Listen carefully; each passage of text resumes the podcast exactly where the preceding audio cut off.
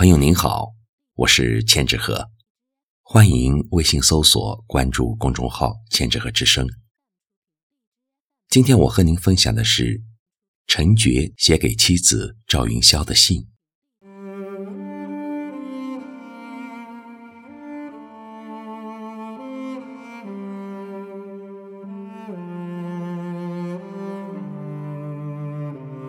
云霄，我的爱妻，这是我给你的最后的信了。我即日便要处死了。你已有身孕，不可因我死而过于悲伤。他日无论生男或生女，我的父母会来抚养他的。我的作品以及我的衣物。你可以选择一些给他留作纪念。你也迟早不免于死。我已请求父亲把我俩合葬。以前我们都不相信有鬼，现在则唯愿有鬼。在天愿为比翼鸟，在地愿为并蒂莲。夫妻恩爱永，世世地良缘。回忆我俩在苏联求学时，互相切磋，互相勉励。课余时间闲所谈事，共话桑麻。假期中或滑冰，或避暑，或旅行，或游历，形影相随。即去年返国后，你路过家门而不入，与我一路南下，共同工作。你在事业上、学业上所给我的帮助，是比任何教师、任何同志都要大的。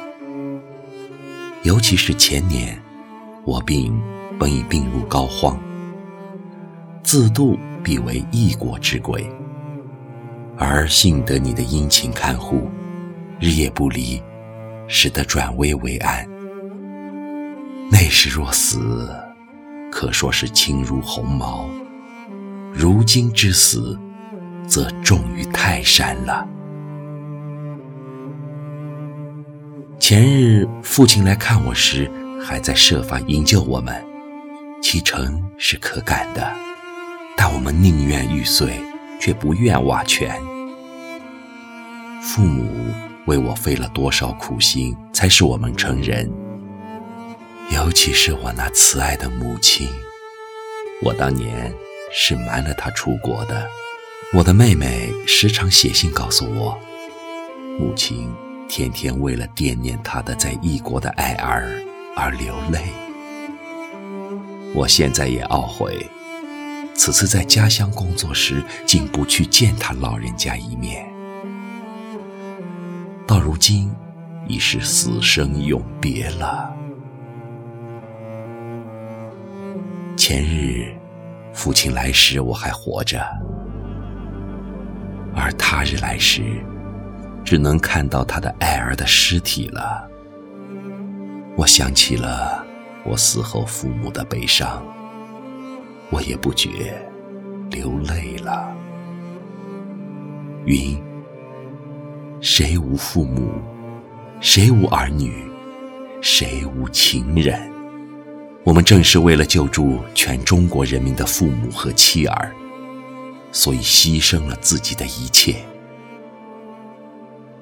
我们虽然是死了，但我们的遗志，自有未死的同志来完成。大丈夫不成功，便成仁。死又何憾？此祝健康，并问王同志好。绝手书。一九二八年十月十日。